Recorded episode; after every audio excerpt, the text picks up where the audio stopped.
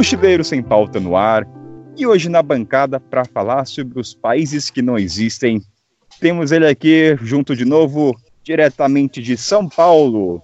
Richard, bem-vindo, meu amigo. Fala moçada, tô aqui de volta. Voltei da Guatemala, já tô aqui na selva de pedra.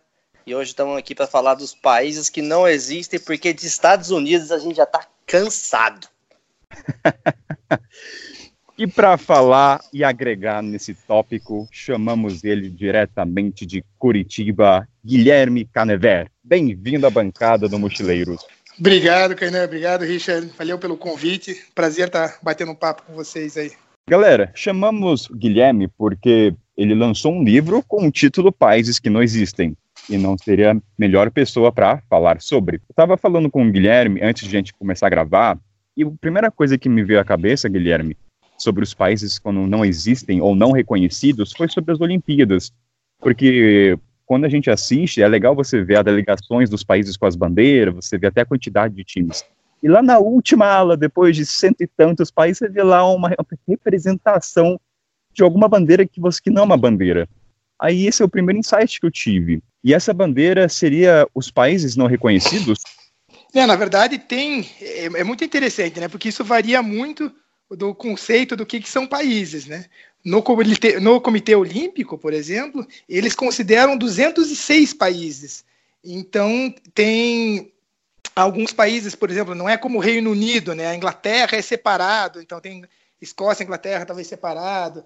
É, tem alguns países que daí vai entrar dentro dos critérios é, utilizados aí pelo direito internacional, que eu utilizei muito no livro, que então não são membros das Nações Unidas, né? E que eles são representados de maneira separada. Então é, é muito curioso mesmo ver algumas, algumas bandeiras e um número de países muito maior do que o, os países que a gente está tá acostumado. Né?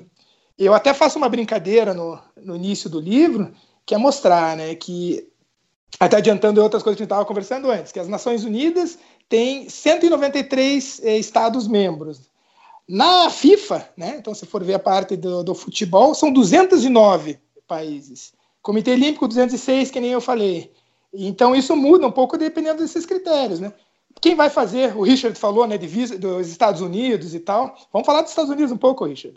quando vai fazer visto americano, quando vai fazer o visto americano, para assinalar da, da tua origem, de que país você vem, fala em 250 possibilidades. Tem 250 origens para marcar, né, que são como se fossem países. Então isso muda muito, né? E quais são os critérios, Guilherme, para o reconhecimento de um país? Varia de acordo com uma organização?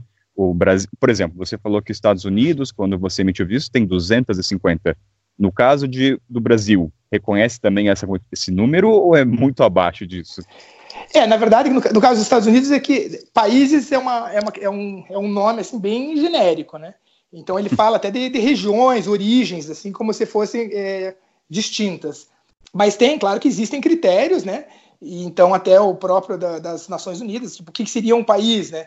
Uma região ali que tem população permanente, tem que ter um território de, definido, com controle de fronteiras, a capacidade de se governar, e uma das que é, acho que é mais importante é a, a relação com outros países, né? Você tem que ter a capacidade de ter relações com outros países.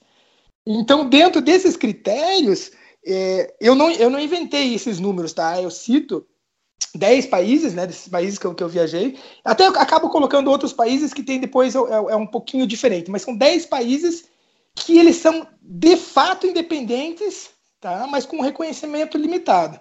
Porque a gente vai separar algumas coisas, né? Do que, que é o, uma coisa que fala né, dentro do, do, direito, até que é o de fato e de júri, né? Uma coisa é o que, que é legalmente, outra coisa é o que acontece. Então, para não ficar né, muito profundo ali, tipo, está na tua casa, né, Caina?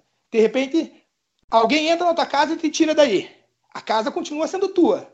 Mas na prática, se alguém está morando nessa casa, ela pode se transformar dessa pessoa, principalmente se for uma pessoa mais forte que você. Você pode tentar entrar e não conseguir.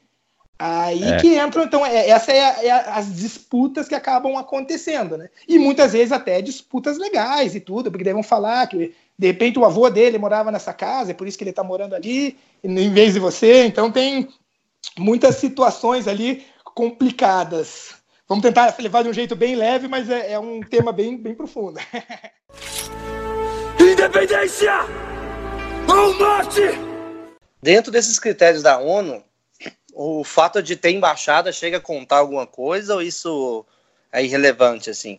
O fato de ter embaixada nos outros países, por exemplo, por exemplo, embaixada nos Estados Unidos. É, conta no seguinte sentido, já mostra que tem uma relação, né? É, com outros países. Só que o que, que acontece? Que muitos países é, você tem relação com esse país. Aí que entra que mesmo os membros das Nações Unidas eles não têm um reconhecimento de todos os países. O maior exemplo, que acho que todo mundo sabe, é Israel. Israel, além de diversos países árabes, tem outros países de maioria muçulmana, por exemplo, como Indonésia, Malásia, que não reconhecem Israel. Então, são os 30 países que talvez não reconheçam Israel como país. Mesmo assim, ela, Israel faz parte das Nações Unidas. Então, às vezes você tem embaixadas, né, mas é, não, não são todos os países que reconhecem. Então, o que, que, o que, que acontece? Ele voltando a uma questão um pouco histórica, né? Durante muito tempo, você vê diversas guerras, anexações, separações, né, que aconteciam em países, época de imperialismo mesmo, tudo. E isso acontecia de uma maneira bem natural. Até que, né, Segunda Guerra, resolveram botar um ponto final, depois da Segunda Guerra, que viram que realmente a humanidade estava indo para um caminho que não tinha mais volta, né? Então, depois da, da Segunda Guerra Mundial, né, 1945, começa a desenhar as Nações Unidas e tudo, eles começam a criar normas e leis para né, um acordo. Daí que entra essas as Nações Unidas e que todo mundo tenta fazer uma organização para que tentar melhorar o mundo, digamos assim. Então passam a ter algum, algumas regras para se tornar um país e, e seguir e não, não seguir acontecendo aquelas atrocidades que aconteciam antes. Né? As Nações Unidas hoje, então, é referência para esse reconhecimento dos países? O Brasil, por exemplo, usa ela como base? Ou existe outras organizações como referência? Como, como na, na questão política mesmo, seriam as Nações Unidas, né? Então, eu acho que é, existem depois, que a gente estava falando, é, de comitês esportivos e outras questões que podem utilizar de outras maneiras. Mas é meio que é, trazendo também para uma realidade das pessoas, assim, é, quem que regula ah, os advogados, né? Então, quem que pode exercer ou não a função? É a OAB. Se de repente eu vou criar uma outra ordem de advogado, eu posso criar, mas qual que é a credibilidade que vai ter? Ou de repente um, alguma questão de médicos, tudo. Ah, eu, eu defino que medicina é uma outra coisa e agora vou fazer um grupo de médicos que é quem que pode exercer a profissão. Não adianta eu falar isso, né, se na verdade existem critérios, existem pessoas mais capacitadas para isso, né? Então, como acontece em todas as profissões, as Nações Unidas se juntaram às nações da, da época, né, os países da época, pós é, Segunda Guerra, e tentaram organizar. Então, no, no, final das contas, de uma maneira política, acaba sendo a, a principal reverência e o, e quem tem o conhecimento de causa, digamos assim. A gente fala muitas vezes em Nações Unidas como se fosse uma entidade própria, né? Mas não é bem assim, né? Na verdade, assim, é o conjunto dos países. E esses países que são membros que têm direito a votar e tudo. Aí que entra uma coisa complicada, que é assim, tem os países que estão é, no Conselho de Segurança da ONU, que seriam os países que, que venceram a guerra, tá? Então você tem Reino Unido, França, é, Estados Unidos, Rússia, na época era a União Soviética, depois Rússia e China. Tá? Então esses cinco países, teoricamente, mandam no mundo. Por quê? Porque eles têm direito a veto. Então, se acontece, a gente vai falar de alguns países ali querendo, sei lá, o Kosovo, vamos começar a entregar alguns dos países, né? É, o Kosovo é um país é um dos citados aqui como país que não existe, apesar de ter reconhecimento de 108 países. Então, tem 108 países, inclusive a maior parte dos países do Ocidente, né?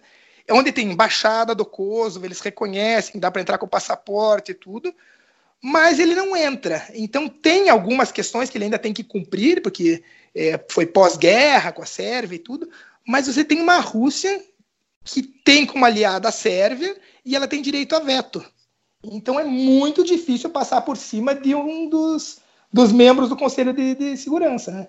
E estava falando em, em Olimpíada, cara, uma coisa que foi muito legal, porque eu lancei meu livro, até bem. Eu lancei em agosto de 2016, tinha, foi logo depois da, das Olimpíadas, né? E tava, apareceu então essas pessoas, tudo. E a Olimpíada no Brasil, a delegação de Kosovo, né, com a bandeira de Kosovo, teve a judoca, agora esqueci o nome, que ganhou medalha de ouro. Quando ela ganhou medalha de ouro, subiu a bandeira do Kosovo mas para o Brasil Kosovo é um território da Sérvia, faz parte da Sérvia.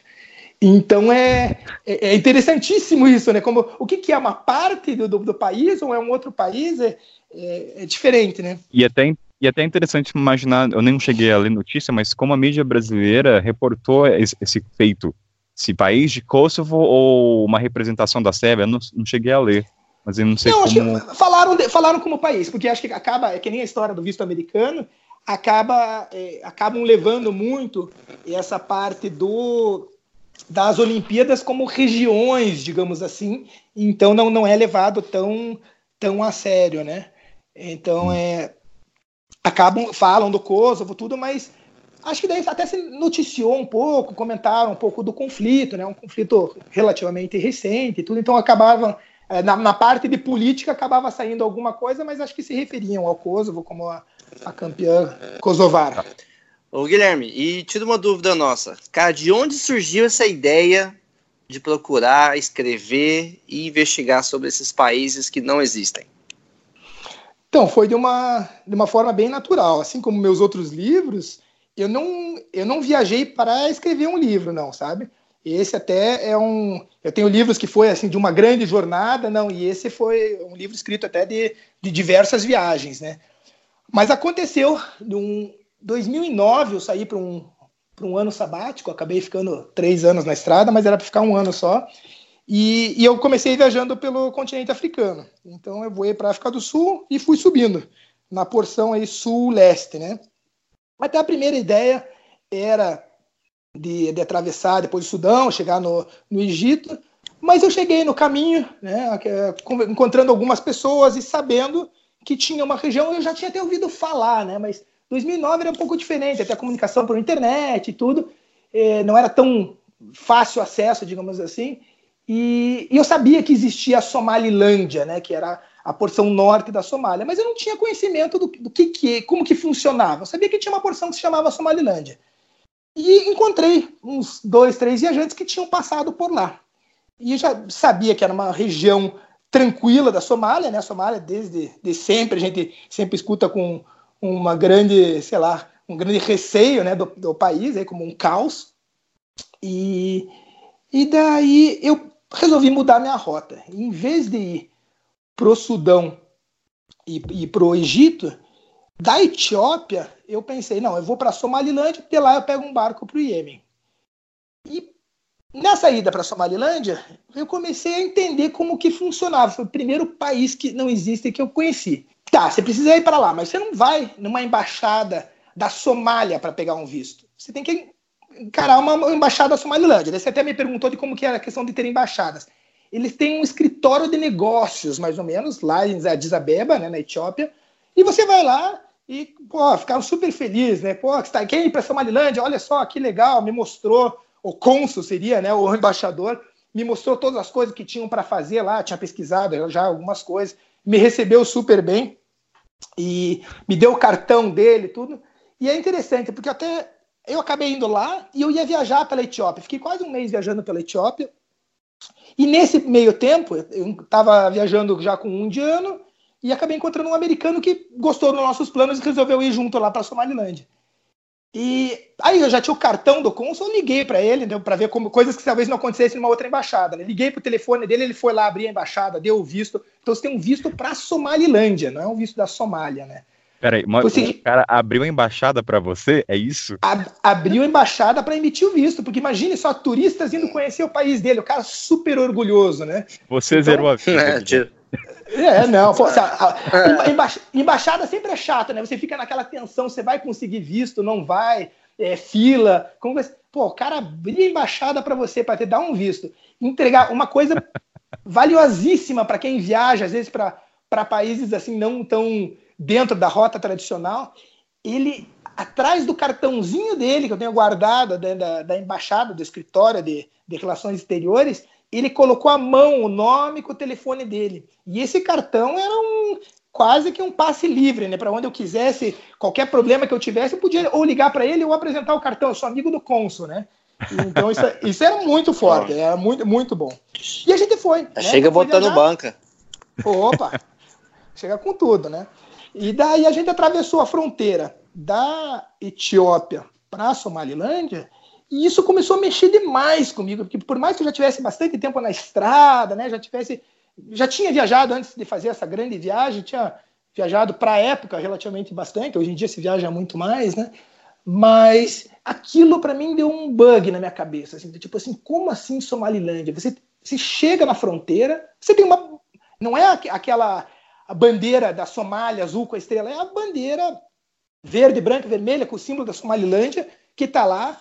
O exército é o exército da Somalilândia. Então você vai lá, faz o controle, você é carimbado pela Somalilândia. Então você está entrando num território da Somalilândia, não tem nada a ver com a Somália. Você está com dólares, né? Então tá lá, vai ter que trocar. Tem o Somaliland Shilling, você tem a moeda que, que corrente da Somalilândia, impressa lá. Eu, aquilo lá eu fiquei assim fascinado, sabe? Aí eu entrei, fui para a capital, Hargeisa, né? Que não tem nada a ver com Mogadishu, que é a capital da Somália. E, e você tem lá, você tem jornais impressos de lá. Eu tenho trouxe cópia do, do jornal, fiz questão de carregar depois porque achei uma coisa incrível.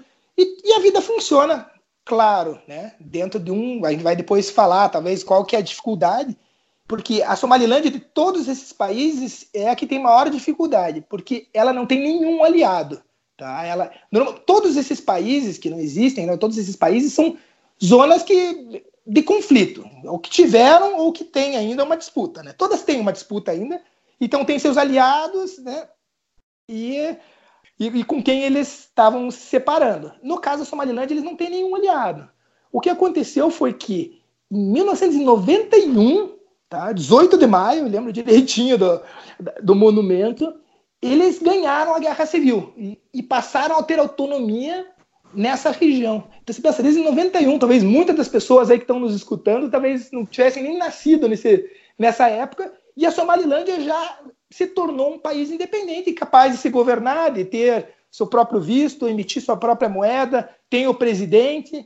Então, claro que essa, essa pouca é, relação com outros países complica muito. Mas é um país que funciona e evoluiu muito. Nos últimos anos, alguns anos atrás, teve eleição presidencial, eles fizeram votação com biometria, com leitura do, do olho, sabe? Então, agora estão até colocando caixa eletrônica onde dá para tirar dólar, porque na época que eu fui. Estão à frente dos Estados Unidos. Para pegar xilingue, você vai na rua, tem umas caixas de tela, então você chega com 10 dólares lá, você pega um pacote de dinheiro para colocar na mochila, sabe? E eu achei fascinante isso, sabe? Então aí isso é, despertou, assim, abriu meu horizonte do que, que de lugares que dava para viajar e, e para esse conceito aí de, de, países que não existem. Eu achei incrível e viajei, nossa, sabe? Você vai para cavernas onde tem pinturas rupestres. É, daí tem outros países que, que existem que tem isso, mercado de animais, de camelo, e tomar leite de camela, mercado de ouro. Aí você vai pro para Berbera, que é numa praia, pô, dá até fazer um mergulho. Eu fiz um mergulho porque tinha um inglês que foi parar. Sempre tem alguém, né? Algum maluco que foi parar lá, que estava treinando o exército da Somalilândia a mergulhar. Aí os caras assim, né? Mergulho ali, que paguei, não lembro quanto que era na época, era tipo 20 dólares para fazer um mergulho de cilindro. Então, aí você começa, tem toda, tem diversos atrativos, diversos não, mas tem algumas coisas atrativas, é, digamos, turísticos, né? Que poderiam ser como turísticos, culturais e coisa muito interessante, mas também de entender tudo isso, né? Então eu fiquei fascinado, mas ainda longe de pensar assim, ah, em conhecer outros países, mas acho que me abriu assim, é, eu passei a entender que existia isso e daí comecei a prestar mais atenção. E daí nessa grande viagem que eu fiz, depois até minha esposa encontrou comigo, a gente acabou indo por acaso depois para outros países, mas não era ainda pensando, vou conhecer os países que não existem, sabe? Então, um, um dos mais é, famosos de todos, né, que é a Palestina, eu fui, então, numa, viagem que dei na sequência, algum tempo depois, foi para a Ásia, voltou para o Oriente Médio, e a gente foi para a Palestina, e daí também sempre, é, pô, viajando, né, daquele jeito aí que, que vocês também viajam, fazendo couchsurfing, interagindo, tendo muito contato, pô, não só dentro da Palestina, da Cisjordânia, né, mas até em alguns outros países, tendo contato com os próprios refugiados, de pessoas que, estão que, que eram descendentes de palestinos e que moraram na região, comecei a perguntar, a ver, e começou cada vez mais vir esse assunto, a criar uma curiosidade, e continuei viajando, E depois de, dessa grande viagem, eu fiz algumas viagens daí um pouco mais específicas. Então peguei, não, deixa eu entender, quais são esses critérios que a gente falou que, era para ser um país. Quais que são os países que, que, de repente, eles não têm um reconhecimento total, tem um reconhecimento que pode ser ou grande ou pequeno, mas que eles dominam o seu território, que eles têm uma estrutura política bem forte, já com população e tudo, é, tomando conta do território, com exército, moedas e tudo. E daí eu comecei a fazer um, um projetinho mais no final, daí para conhecer todos eles, sabe? Independência! Ou morte! Guilherme, deixa eu fazer uma pergunta que me passou pela cabeça. Você comentou que quando você obteve o visto para Somaliland, você teve um contato muito íntimo com o representante, que deu um papel. O fato desses países não reconhecidos terem uma ausência de turismo comparado com os outros muito baixo, consequentemente o tratamento, o acolhimento com os turistas é muito mais, vamos dizer, afetivo? Eles, é muito mais fácil o processo? Não, na verdade não, porque o que acontece é assim, é, esses 10 países que eu cito, eles são em regiões do mundo diferentes e eles têm em comum que eles são é, territórios disputados, né, vamos falar assim. Então eles têm, têm algum conflito para ver de quem que dominaria esse, esse território. Alguns casos, sim, eles estão, por exemplo, da Somalilândia, que eles estão super tranquilos que eles tomaram conta do território, já fizeram um país que funciona da forma que é possível, é claro, mas que a Somália, no momento, não, não representa nenhum perigo para eles. Tá? Eles têm os problemas internos na Somália, nem de para acontecer alguma coisa lá, eles, eles nem se preocupam. Então é uma coisa bem tranquila. Agora, já tem outras regiões que seria mais no, por exemplo, da região do Cáucaso ali também, que é é muito ligado ao fim da União Soviética, né? Então que a Geórgia seria um antagonista para eles e que seria a Abcásia, a Ossétia do Sul. As guerras ali são muito mais recentes, né? E você tem uma Rússia em cima que acaba apoiando esses países.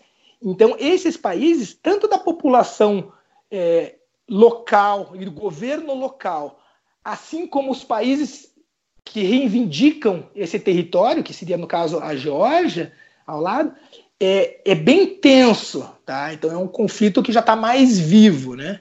É, outro, outro, depois a gente pode falar um pouquinho mais dos países, mas outro também nessa região ali, que fica entre a Armênia e o Azerbaijão, se chama Nagorno-Karabakh. Né?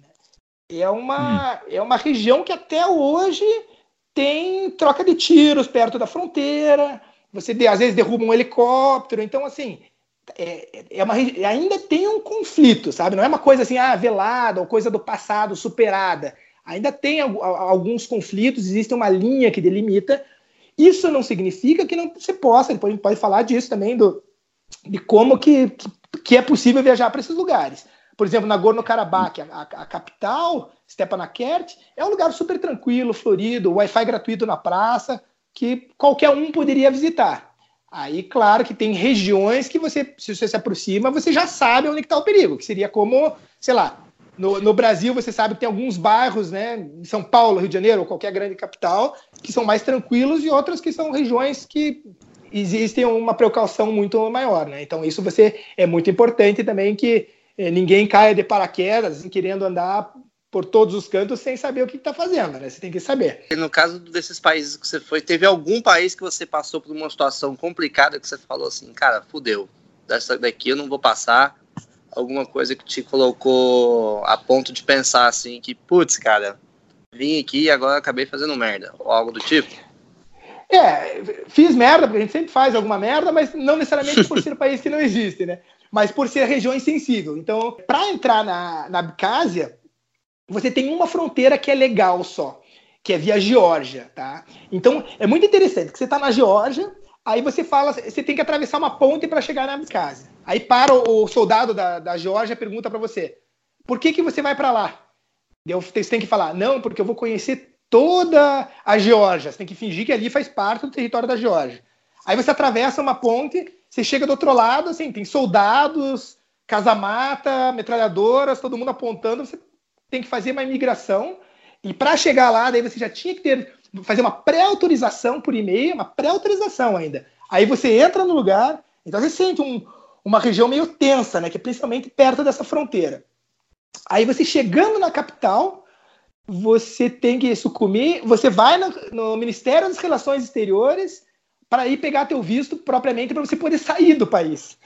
E esse visto não pode estar colado no passaporte, e quando você voltar, os georgianos não podem ver esse visto, né? Eu até guardei como recordação dentro do, do tênis, mas normalmente o pessoal às vezes joga fora. E é, e é muito interessante isso que perto da Geórgia, carros queimados, abandonados, vestígios da guerra. Você começa a ir mais para o norte, que é a fronteira com a Rússia, pô, também é, Wi-Fi na praia, um monte de russo indo lá pegar um solzinho, que é uma fronteira oh. quase aberta com a Rússia. Eles recebem um milhão de turistas, que vem quase todo mundo russo, né? Pô, o pessoal mas... desce ali pelo litoral para aproveitar, pegar a praia e tudo. Então, é, muda muito essa questão.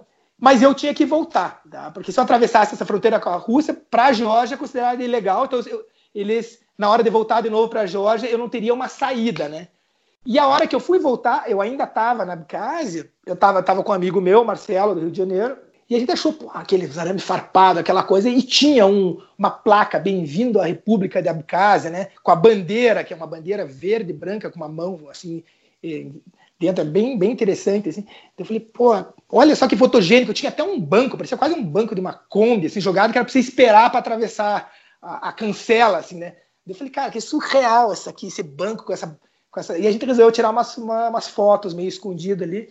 E, putz, não deu muito certo, cara. Mas isso eu acho que, assim, foto em região de fronteira, mesmo se fosse um país reconhecido, eles não iam gostar. Mas numa situação é, que nem a deles ali, acho que foi bem, bem mais complicado. Aí, claro, já vieram, cercaram a gente, o que, que estão fazendo? Daí apaga a foto, e, enfim. Um certo, um certo medo, um certo receio, mas foi contornada.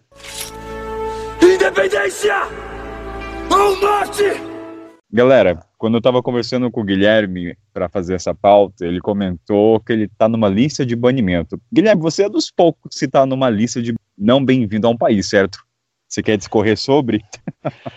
Pois é, não, não, é melhor não divulgar muito, né? Vai que aumenta a lista. não, não vamos citar nome de outros brasileiros que a gente sabe que já foram para lá, né? Mas, mas acabou acontecendo mesmo, cara. Porque a gente estava falando na Nagorno-Karabakh, eu tinha ido para Azerbaijão antes, né?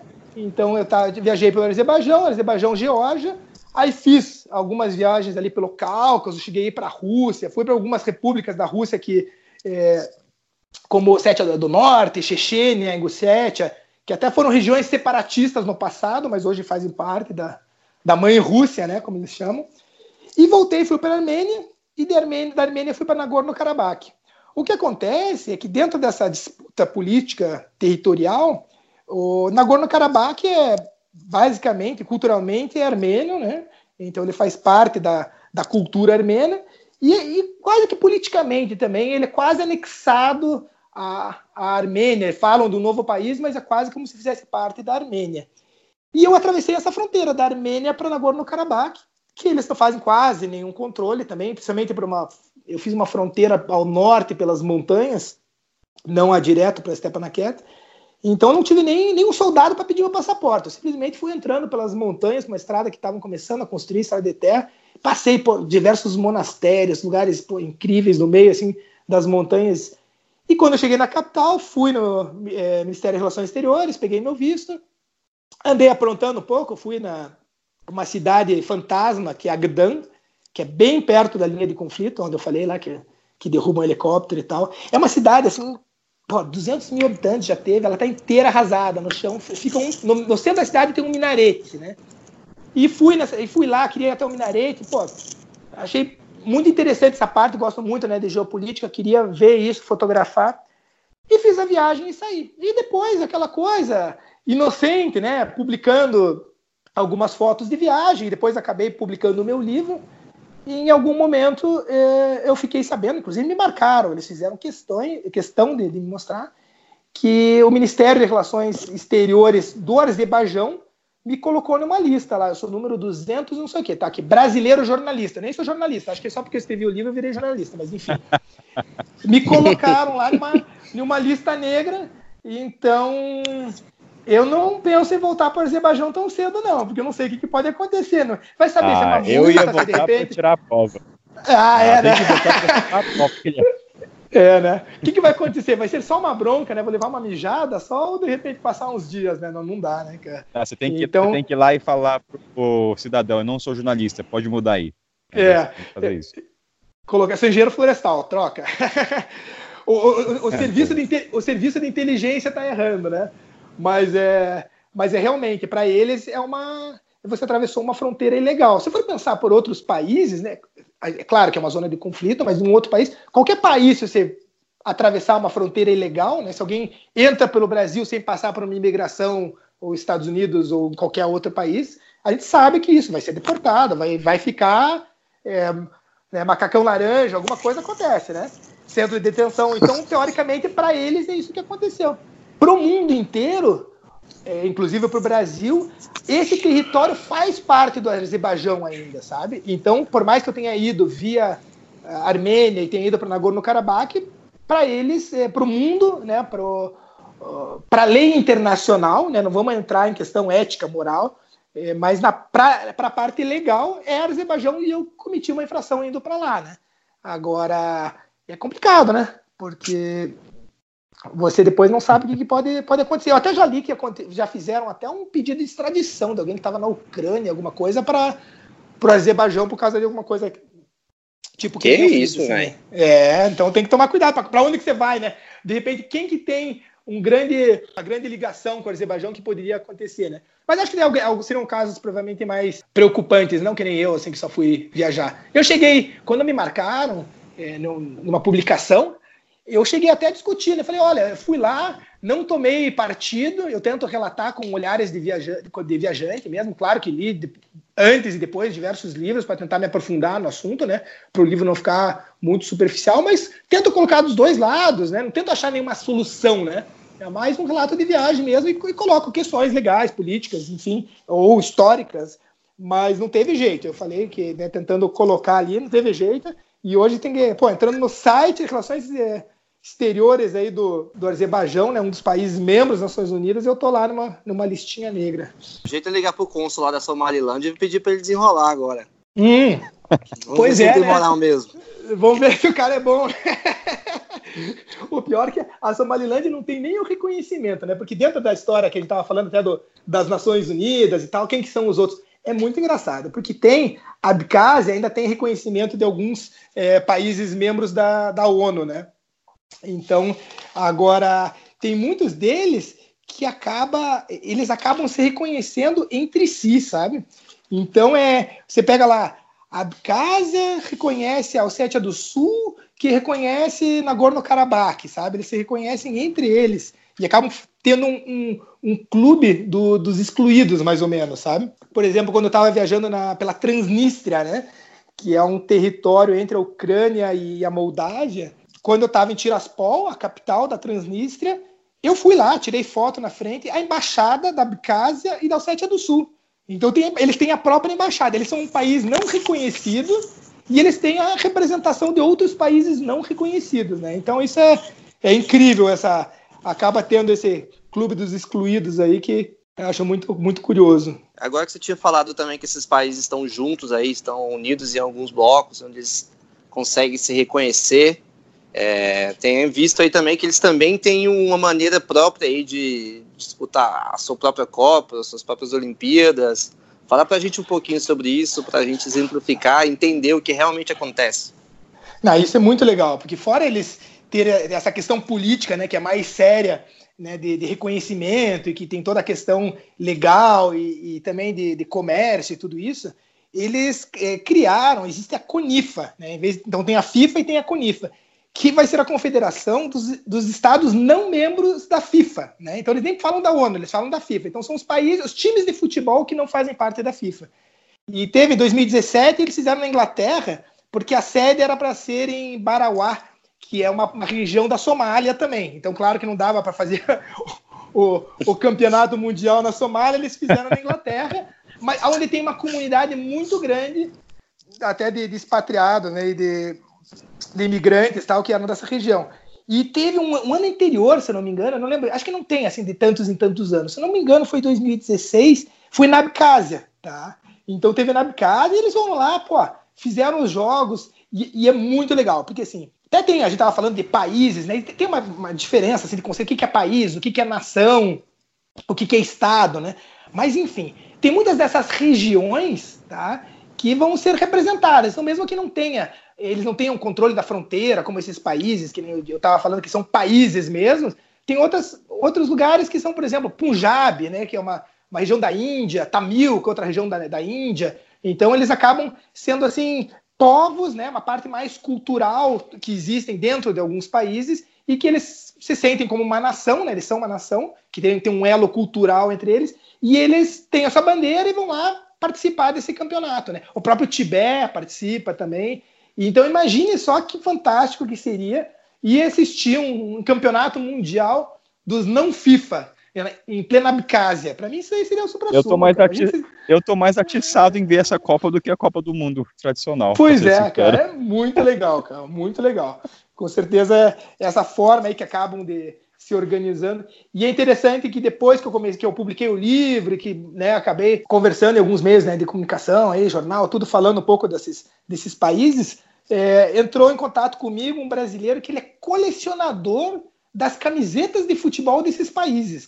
Então, imagine só, ele sem viajar, qual que, é o, qual que é o malabarismo que ele não faz para conseguir essas camisetas dos, dos, países mais diferentes do mundo, desses lugares que você quase nem imagina que alguns são ilhas, são lugares completamente isolados, assim, sabe? Como, bem, como é que faz para enviar tendo em correio? Como é que faz se o país não é reconhecido? Como é que manda para o país que não está no sistema de correios? Como é que faz isso?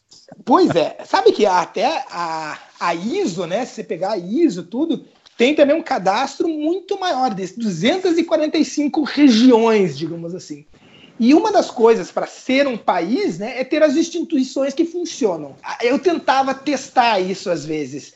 Então, o, em Tiraspol, na Transnistria, eu fui no correio com o meu rubro da Transnistria, né, a moeda local, comprei um cartão postal, né, um ato bem turístico, comprei um selo da Transnistria e escrevi um cartão postal para mim, inclusive, e mandei. Aí meses depois chegou em Curitiba o cartão vindo de Tiraspol. Então ele sai, ele faz um meio. Algumas vezes, inclusive, via países aliados. Eu no, no Chipre do Norte, né? O Chipre do Norte também é uma, pô, interessantíssimo, que é uma ilha. Teoricamente, apesar dela estar localizada geograficamente meio que no Oriente Médio, ela faz parte da União Europeia. Só que ele é dividido no meio e inclusive a capital, Nicósia, onde você faz a migração no meio da capital. Tem um muro que divide. Eles falam que é a última é, capital dividida do mundo. E eu fui para lá e viajei muito nessa região norte fazendo couchsurfing. E fiquei muito amigo é, do meu host lá. E, pô, foi muito legal. Ele me levou para cada canto. Seria um lugar muito difícil de viajar só de transporte público. E ele estava com o carro dele e, e o cara era muito entusiasta, né? A respeito do, do, país dele, foi muito querido, muito gente boa. E quando eu lancei o livro, eu queria mandar o livro para ele. E você manda, um, um, é, através do correio, eu coloco inclusive né, República Turca do Chipre do Norte, tem o CEP, só que eu percebi que ele vai via Turquia, que é o único aliado deles. Então, provavelmente, esse manda deve cair no correio turco e eles devem caminhar para a República Turca do, então, do ficou dependente do país. Fica dependente, é. Então acaba é, sendo a única forma de chegar, né? Eu, eu imagino, não, eu não testei isso, eu não, não mandei, por exemplo, da Abcásia ou Ossétia do Sul, mas eles fazem fronteira com a Rússia, então ao redor, na, na, nas porções né, sul, com a Geórgia, que é o grande inimigo deles, com certeza da Geórgia não, não daria para passar. Com certeza, se mandar alguma coisa pelo correio, deve ir via Rússia. Inclusive, muitas dessas desse, dos habitantes da população local têm até dupla nacionalidade, sabe? A própria a Rússia acabou dando o passaporte russo para eles, eles têm o, o passaporte local como para ter uma grande autonomia, mas é, ou para se dizer independente e tudo, mas para poder viajar para outros países, eles acabam tendo que usar o, o, o passaporte desses é, países que apoiam, tanto numa questão logística como de correios, né, como também numa questão aí para de documentos de viagem. Quando eu estava lendo na internet sobre os países que não existem, uma coisa que eles falam que coisas básicas para a gente, para eles se tornam um fardo. Um exemplo disso é o Correios, e a outra, Guilherme, que eles falam, que os jovens dizem ter muita dificuldade, é o reconhecimento de diploma lá fora. Porque se yeah. esse cara mora num país e faz uma faculdade de medicina, que como você mesmo falou, né? Que credibilidade tem esse cara que fez uma faculdade no país que nem é reconhecido. Então, coisas que a gente nunca, eu nunca tinha parado para pensar a dificuldade que os jovens têm de fazer uma faculdade em tais países e querer migrar para outros. Então... É, é, porque a partir do momento que você tem um reconhecimento, né? Por exemplo, mesmo até de uma instituição de, de ensino, que nem gente estava falando do Correio, mas é, você tem que ter uma relação, né? Qual que é o intercâmbio que você faz? Uma universidade tem muito de intercâmbio, né? De, de ideias, de, de conteúdo e tudo isso. Então, se você faz é, uma universidade na, na Somalilândia, o que, que você vai aprender, né? Então, isso é muito complicado. E quando você tem uma relação muito melhor, por exemplo, no Kosovo, que você já tem um apoio do Ocidente, de toda a União Europeia, tudo, já é muito mais fácil de você talvez ter um contato com outras instituições, né? E assim, uma impressão que você teve quando você estava nesses países é, por exemplo, principalmente falando dos jovens, assim, uma leitura sua, assim, de mesmo que superficial ou não, é, você vê que esses jo os jovens que estão nascendo nesses países, eles já nascem com uma identidade forte de querer de fazer propaganda desse país, ou eles já nascem com aquela consciência, putz, eu tenho que sair dessa merda aqui porque eu não consigo fazer tal coisa, vou ficar preso. Como que você sente que a galera que está nascendo, que está crescendo nesses países, vem, vem se posicionando assim? Acho que acontece os dois, até por uma questão de necessidade, né? A Somalilândia, por exemplo, a Somalilândia, ao contrário da Somália, que era uma colônia italiana, a Somalilândia era colônia inglesa. Então tem muitos jovens que acabam indo para o Reino Unido e até como maneira de mandar dinheiro, né? A gente estava falando que a Somalilândia não tem relação com nenhum outro país, acaba acontecendo de uma maneira um pouco é, pirateada, digamos assim. Claro que acaba tendo um, um comércio exterior, mas muito difícil mas ela depende muito de dinheiro que é enviado do exterior. Né? Então tem muitos jovens que vão para fora para mandar dinheiro e pensam não que a saída é ir para fora, que é onde o mundo acontece, que estão cansados. Mas é, principalmente nesses países onde o conflito é mais recente, quando tem um conflito é, um, é muito fácil de ativar aí o nacionalismo, né? Eu acho que você, precisamente, você tendo um inimigo externo, tudo, você cria assim, uma identidade, não são nós contra eles e tudo, então cresce esse nacionalismo. Acho que muitos desses países têm um nacionalismo forte. Eu lembro conversando e tentando ver eh, na o é, que, que ele sentia, qual que era a dificuldade dele de não se sentir representado pelos outros países. Nossa, ele ficou quase bravo, porque imagine a Abkhazia, por que, que ela precisaria de outros países se ela tinha a Rússia como aliada? Aí você vê, né? a influência desses países do lado e se sentindo muitas vezes assim com na, na Abkhazia tem pô, a bandeira da Abkhazia tudo que é lado, você tem as broches, você comprar imã de geladeira, você compra até na, no, no, Chipre do Norte tem a bandeira do Chipre do Norte todo o território, por tudo tem a bandeira do Chipre do Norte e muitas vezes com a bandeira, muitas vezes não, quase todas as vezes com a bandeira da Turquia ao lado, né, que é o grande protetor. Então, é, nasce, muitos deles nascem com essa questão do nacionalismo e que, claro, que reclamam do conflito e da sua, do seu ponto de vista, que querem melhorar e reclamam das coisas que acabam acontecendo que prejudicam eles, mas e querem né, participar e fazer parte da mudança, muitos deles sim, mas muitos, muitos também não não estão nem aí, ou até, até acho que gostariam, acho que acabam pensando assim que, que queriam que fosse diferente, mas vem como eh, a saída procurar, às vezes, um, um trabalho ou alguma coisa num, num, outro país. Mas isso acho que é, é questão de necessidade mais de sobrevivência mesmo, né? A gente acaba vendo em outros lugares, outros países, não só os pobres, como zonas de conflito, o normal é a pessoa acabar se refugiando num lugar um pouco mais, mais tranquilo, onde tenha uma qualidade de vida melhor. Acho que não dá para não dá para julgar não que, que alguém não queira construir seu país sabendo que você está tá numa situação bem é, perigosa ou sem, sem futuro, né? Independência! Ao norte! Guilherme, volta e meia, quando a gente viaja para alguns países, é comum algum o cara local perguntar, pô, o que, que você achou do meu país, do tratamento? Por acaso aconteceu a galera perguntar, e aí, você reconhece meu país ou não? Ou isso não acontece?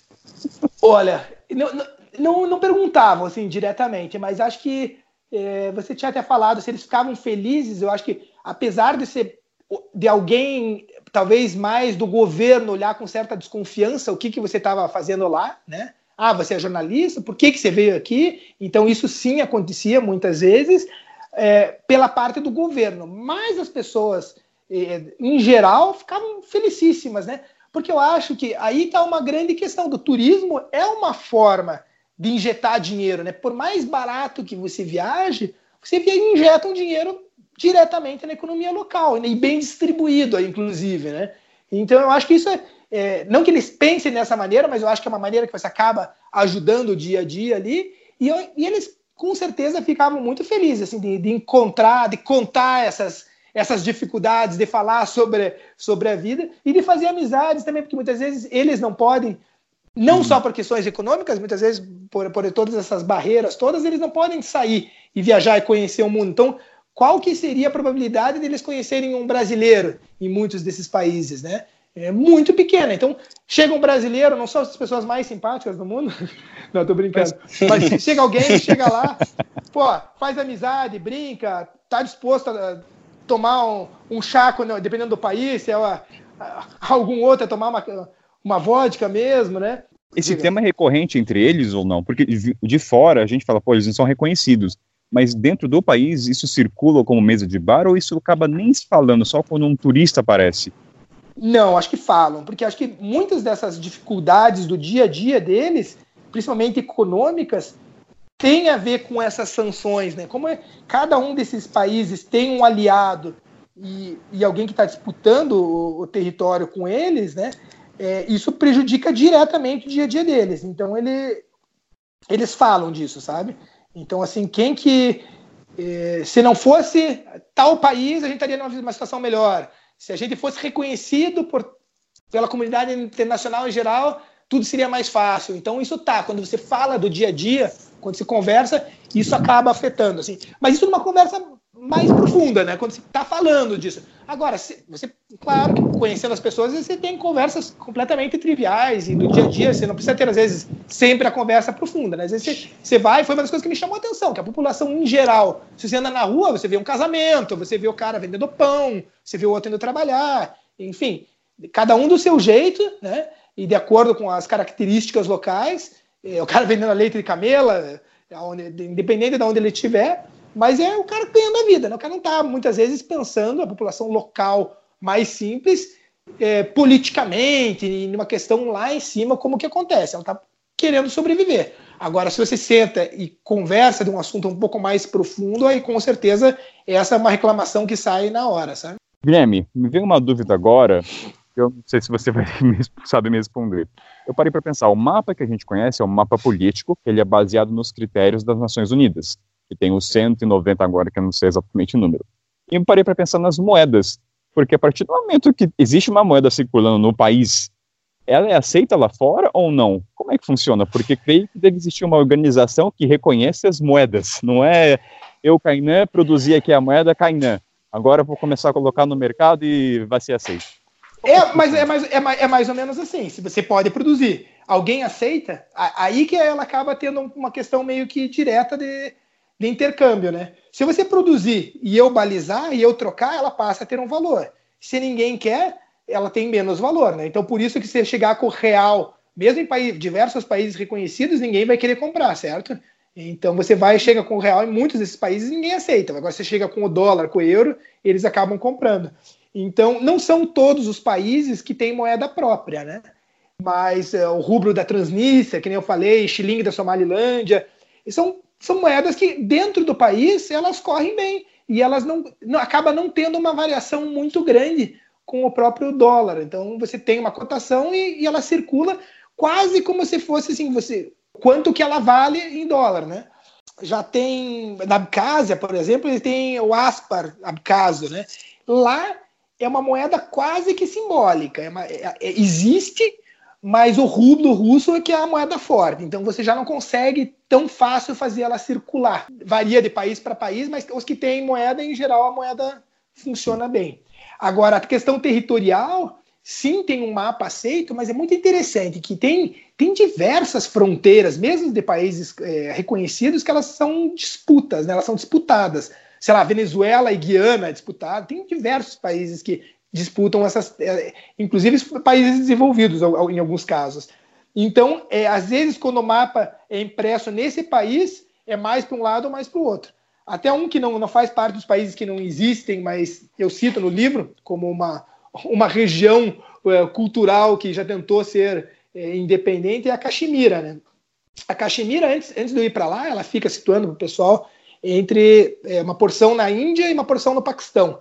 E na época da partilha do subcontinente indiano, que era uma colônia inglesa e tinha todo um território que chamava o subcontinente indiano, eles tiveram a brilhante ideia né, de dividir entre hindus e muçulmanos. Né?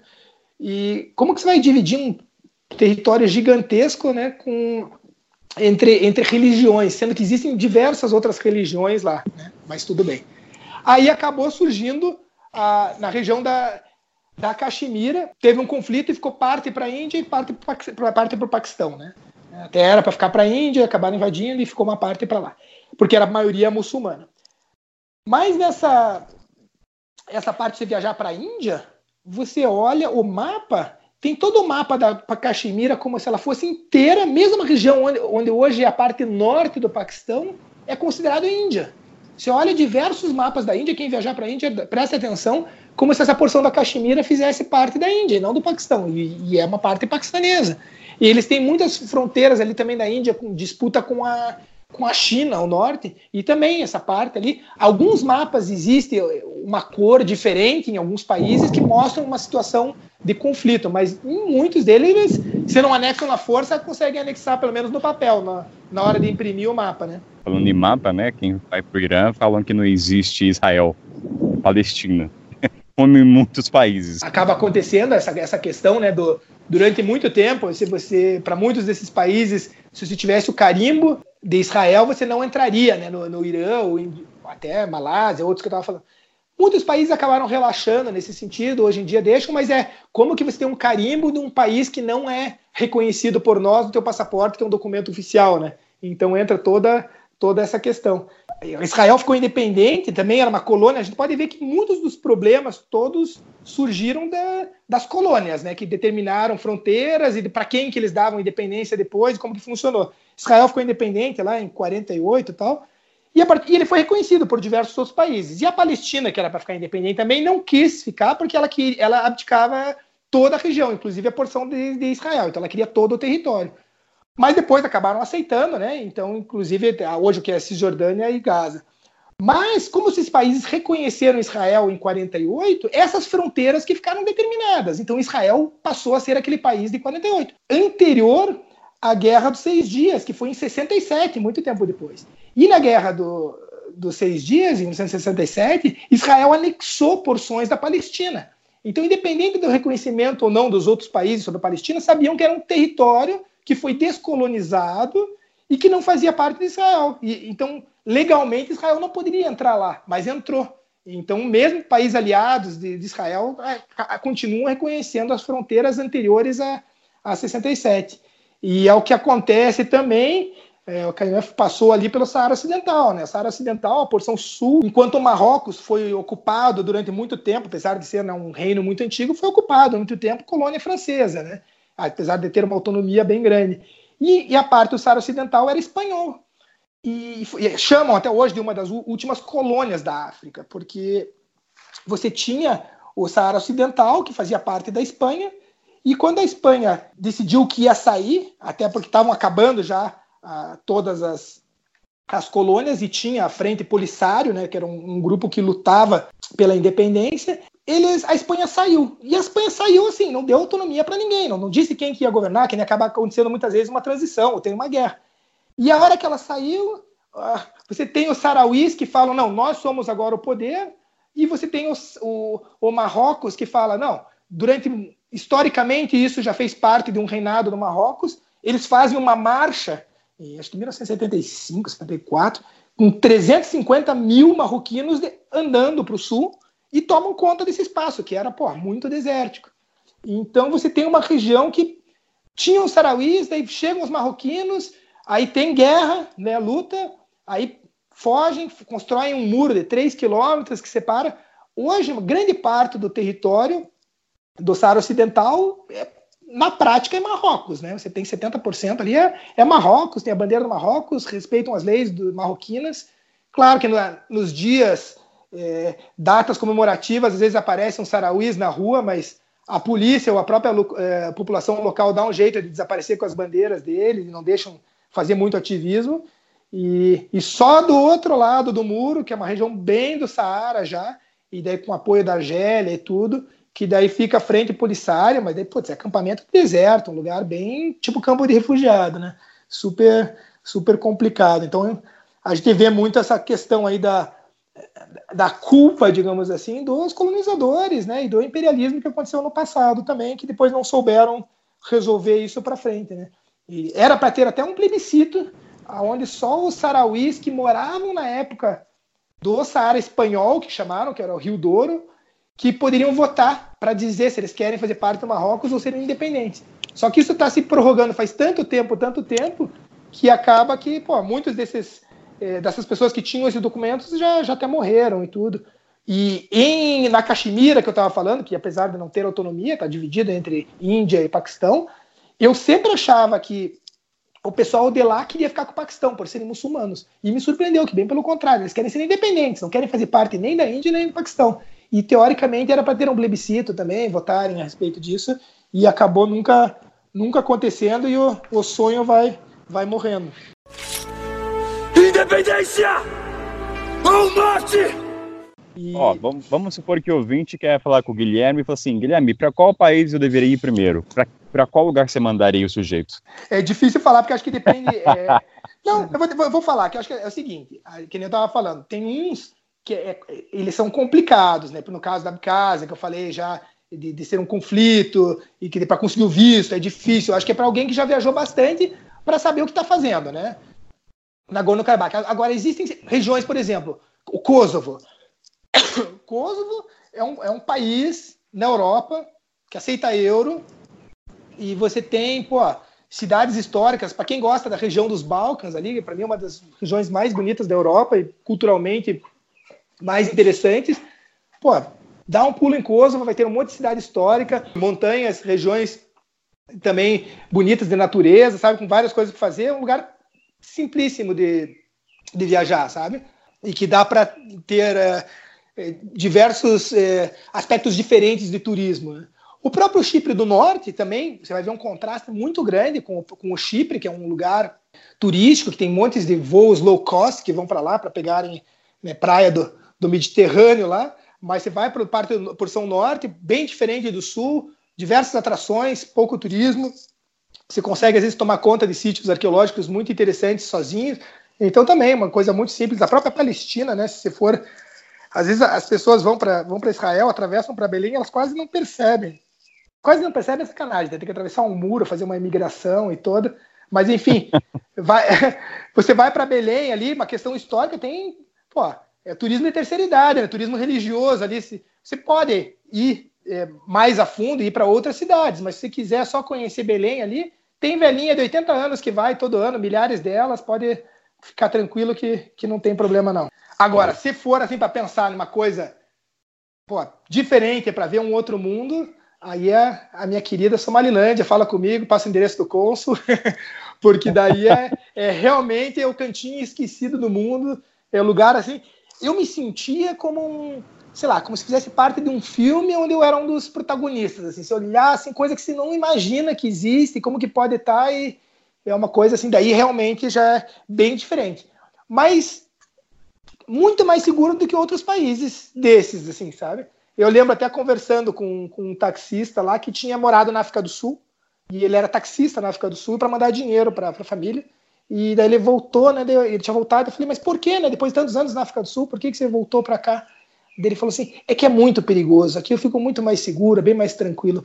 E é verdade, no final das contas, a gente sempre fala, né? Questão de perigo e tudo. Não estou falando de zona de guerra, né? Então, para quem que vai perto de uma linha onde vão trocar tiros, não. Mas na, na porção normal do país, que nem todos os países têm sua região normal, você é, corre muito mais perigo andando sozinho na África do Sul do que na, na, na Somalilândia, né? Eu sempre, eu sempre cito do, o trio ali, as pessoas às vezes têm medo de viajar, né? Ah, tem medo de viajar, mas viaja pelo Brasil, México e África do Sul, né? Acho que três lugares que o, o turista muitas vezes é até um, é um alvo, né? Não, sai, sai uma Nossa, mano, eu falo pescoço, isso né, direto, cara. Pô, sai com uma é máquina isso, fotográfica mano, é no pescoço para ver o que acontece, cara. Pô, esse trio para mim, ó, África do Sul, Brasil e México, cara, para mim tá. E, pô, três países fantásticos, cheio de atrativo. Nada contra os países. Três lugares incríveis, mas eu falo de questão de segurança mesmo, é. Eu acho que. E a pessoa vai, né? A pessoa vai e de repente pensa, ah, mas não sei o quê, como que seria no Chipre do Norte? Pô, vai pro Chipre do Norte, tranquilo. Assim, fazendo uma análise do que está acontecendo no mundo aí, você tem uma perspectiva de novos países surgirem aí e acrescentarem essa lista? Tem, tem sim. Inclusive, esse mês tem um plebiscito na ilha de Bougainville. Cara. Era para ter sido ano passado. A ilha de Bougainville fica no, no Pacífico, ali perto do. É, faz parte de Papua Nova Guiné, tá? E, mas também culturalmente ela é bem. não tem nada a ver com eles. E por um plebiscito, era para ter sido ano passado, falaram que vai ser esse ano, mas depende um pouco de como que vai funcionar essas instituições e tudo para isso acontecer, mas está previsto. E se for aprovado pela maioria, tá, pode ser que seja um novo país e vai ser reconhecido pelas Nações Unidas, né, pelos outros países, porque foi pelo meio pacífico e meio interno, né, que foi que nem aconteceu no Sudão do Sul. Né, o último país reconhecido foi o Sudão do Sul, onde teve um plebiscito e o Sul decidiu se separar da, da porção norte. É interessante que teve também, alguns anos atrás, a outra ilha dessa região, que era Nova Caledônia, ela faz parte da França e tentou é, independência, mas, se eu não me engano, 56% tudo falaram para se manter com a França. Porque por mais que seja um território ultramarinho, não sei qual que é o status, né? Eu sei que a Guiana Francesa é um território ultramarinho e tudo. Você faz parte da União Europeia, né? Então, tem vantagens e desvantagens. Muitas vezes o custo de vida é alto, mas você tem uma infraestrutura tudo.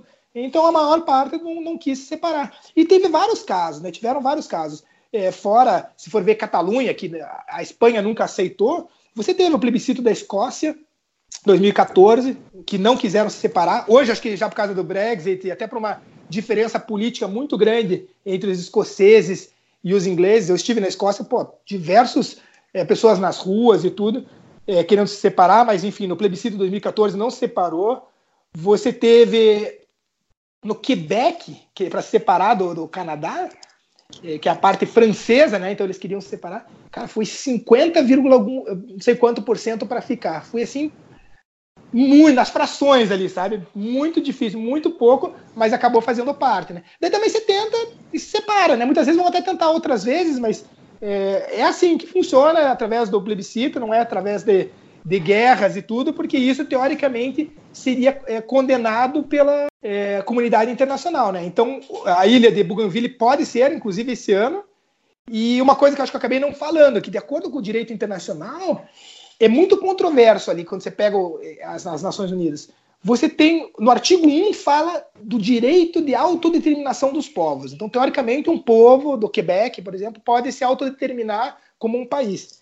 Só que já no próximo artigo, fala do princípio da inviolabilidade do território. Então, os países membros das Nações Unidas, né, da ONU, eles garantem o território desses países. Então, teoricamente, por guerra, não pode ninguém chegar lá e falar assim: agora é um novo país, que nem, sei lá, Donetsk e Lukansk, lá da, da Ucrânia tal, que simplesmente se rebelam e querem sair e fazer parte de. se, se tornar um país autônomo. Né? Não, não pode isso acontecer para as Nações Unidas. Que aqui no Brasil a gente tem a parte sul aí, que reza a lenda está tentando virar um novo país aí, já tem um tempo, né? Mas isso aí.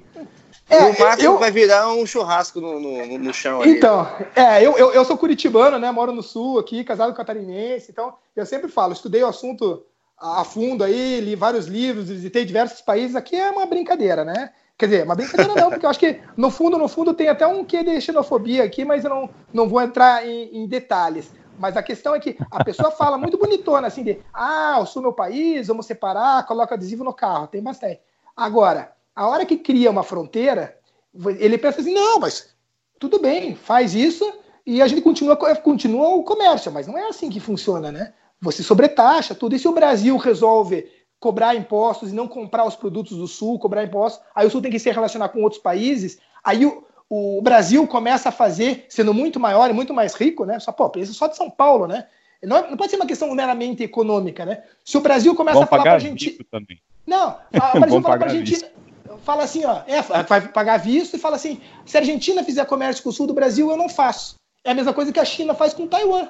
Taiwan é um dos países que não reconhecidos, são poucos países que reconhecem. Por que, que ninguém reconhece Taiwan, apesar de ser um país rico, e, enfim, foi colocado muito dinheiro de, desde a época de Guerra Fria e, enfim, outras questões, mas porque a China vai fazer sanções com esses países, então ninguém pode, pode reconhecer. Então é muito é bonitão assim, ah, vou fazer meu país. Eu sempre brinco, né? Que se um dia o, o, o Sul se separar, eu vou fazer um enclave. Eu moro numa chácara, eu vou fazer um enclave que vai ser um território do Brasil dentro do, do, do Sul. E, a, e, acontece, né, cara? Cara, é, é muito louco essa história dos mapas, cara. Você vai lá pro sul do Kirguistão, tem umas ilhas que são pedaços do Kirguistão, do, do Tajiquistão dentro do Kirguistão, tá? Então você tem, pô, umas coisas que você não consegue entender, como que tem umas coisas no meio, assim, uma, um território que é quase como um território pequeno, muitas vezes, que, e que faz parte de outro país, né? Então isso não, não tem cabimento, isso é, é brincadeira. Vamos chamar de brincadeira para não falar que é coisa mais séria, né? o podcast está aqui para registrar esse feito um dia, daqui 100 anos, quem sabe. Ah, pode ter certeza, cara. inclusive, eu vou imprimir minha moeda e eu, eu espero a reciprocidade, né, Kainé? Eu tô aprovando a tua moeda, né, que o Kainé vai imprimir, eu vou imprimir a minha e a gente pode daí fazer um intercâmbio, vamos ver como que vai ficar. Vamos criar nossa própria organização de reconhecimento. Entendeu? Vamos, vamos. Aí a gente coloca o Acre na lista, reconhecimento do Acre como Estado soberano. É.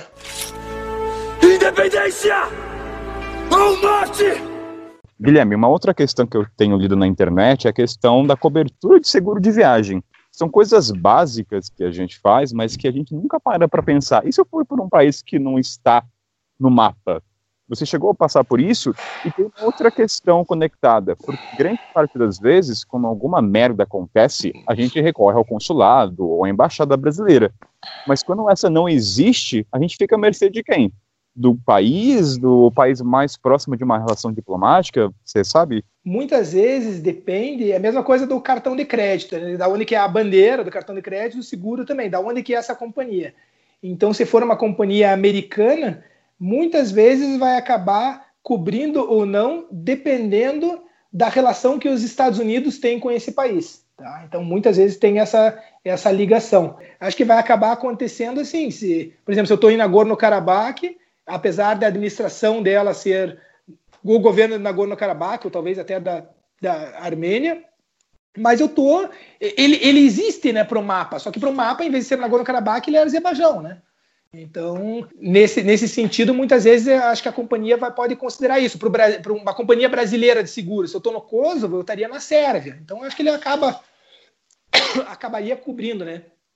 Eu, eu não sei na prática, porque eu também nunca utilizei. Por exemplo, se eu vou lá, tem um papel do Hospital do Kosovo e vou ap apresentar aqui para a companhia X brasileira de seguros, como que ela vai lidar com isso, né? Vou falar, né, eu estava na Sérvia, né? Mas talvez ela encare como uma região da Sérvia, seja uma, uma situação assim mais tranquila. Mas acho que depende muito do, do reconhecimento da, da companhia onde está a base desse, desse seguro.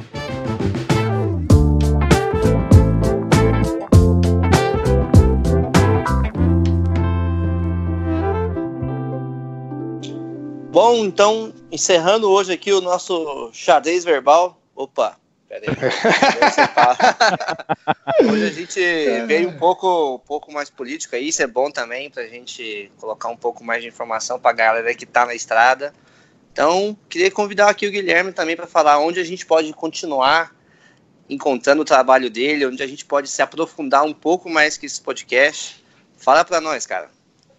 Então, falando aí do. A gente citou várias vezes do livro, né? Que se chama Uma Viagem pelos Países que Não Existem. Então, tem esses 10 países que, que são de fato independentes, mas não são. têm reconhecimento parcial, né? E fora esses 10, ainda citam uns outros que gostariam de ser independentes, que são zonas de conflitos, esses. Até comentei alguma coisa, tipo Kurdistão, Tibete, alguns que eu tive, né? Falar do, do que a gente presenciou.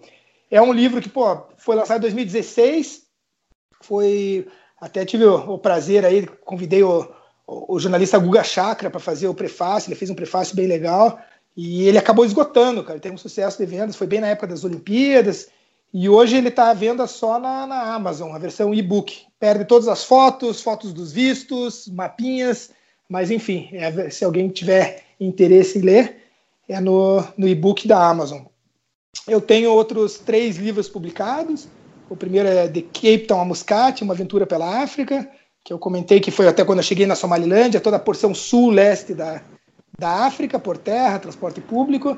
E depois eu acabei incluindo Iêmen, que hoje acho que é bem relevante, porque poucas pessoas viajam né, pelo Iêmen. Hoje eu atravessei na época dava, era antes da guerra, atravessei todo o Iêmen por terra e Oman.